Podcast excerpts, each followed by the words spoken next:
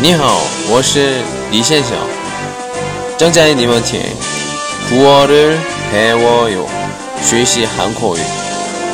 好，开始。今天给大家讲的内容是啊，비행기태우지 마， 别给我戴高帽子的意思，因为别人对你过度夸赞。